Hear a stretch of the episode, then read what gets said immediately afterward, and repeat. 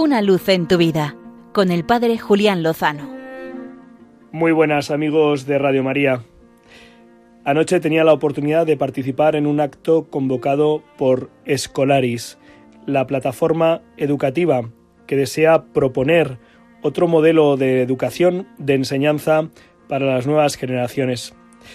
En este sentido, han lanzado un manifiesto que se llama Tiempo de Educar. Tiempo de maestros, de lugares y espacios donde sea posible educar. Tiempo de libertad, reza el subtítulo de este manifiesto. En él analizan la situación problemática, sin ningún género de dudas, en la que se encuentra nuestro sistema educativo, y no solo el sistema formal, sino también todo lo que tiene que ver con la transmisión de conocimiento y de valores de unas generaciones a las siguientes, y es indudable que eso está en crisis.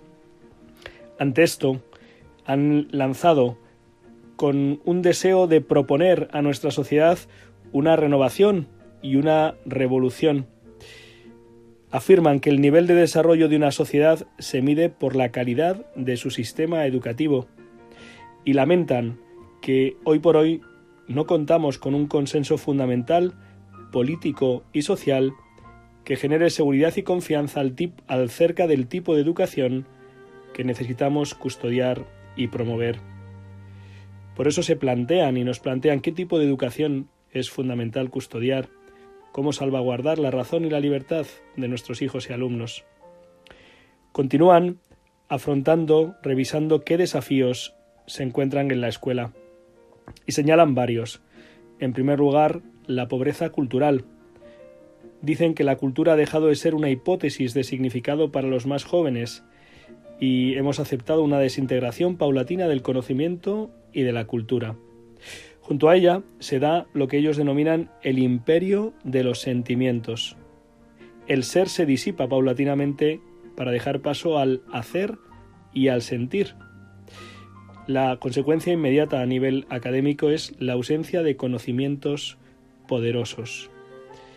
Además, el panorama es más desolador si cabe, porque esta pobreza en la comunicación cultural ha quedado recubierta de una capa sentimental que lo invade todo. Gran parte de los libros y programas educativos subrayan constantemente esta aproximación, tan inconsistente como incuestionable.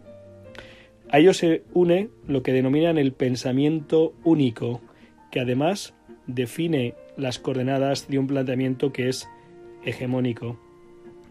A ello se une la burocracia asfixiante, las estructuras, programas y procesos donde la experiencia real educativa no se reconoce.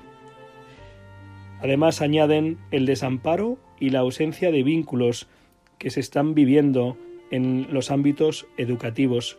Esto está teniendo como consecuencia graves problemas de disciplina y de, desmotivación. Toda relación educativa implica un vínculo y un riesgo, a los que no nos podemos sustraer si queremos seguir educando. Por todo ello terminan con una tercera parte este manifiesto que titulan Libertad para educar y para construir, y por eso solicitan autonomía y pluralidad en las propuestas educativas, que el Estado no tenga el protagonismo, sino que sea la sociedad civil la que lleve adelante sus iniciativas. Terminan recordando que efectivamente ante esta situación, como hiciera Benito de Nursia en una situación de decadencia semejante, necesitamos encontrar la luz para proponerla a las nuevas generaciones, porque sin duda es tiempo de educar. Animamos esta campaña y apoyamos sus iniciativas, sabiendo que el primer y gran educador, no en vano le llamaban el Maestro, fue Jesucristo. Ánimo con esta iniciativa y no olvidemos que con el Señor seguro lo mejor está por llegar. Una luz en tu vida con el Padre Julián Lozano.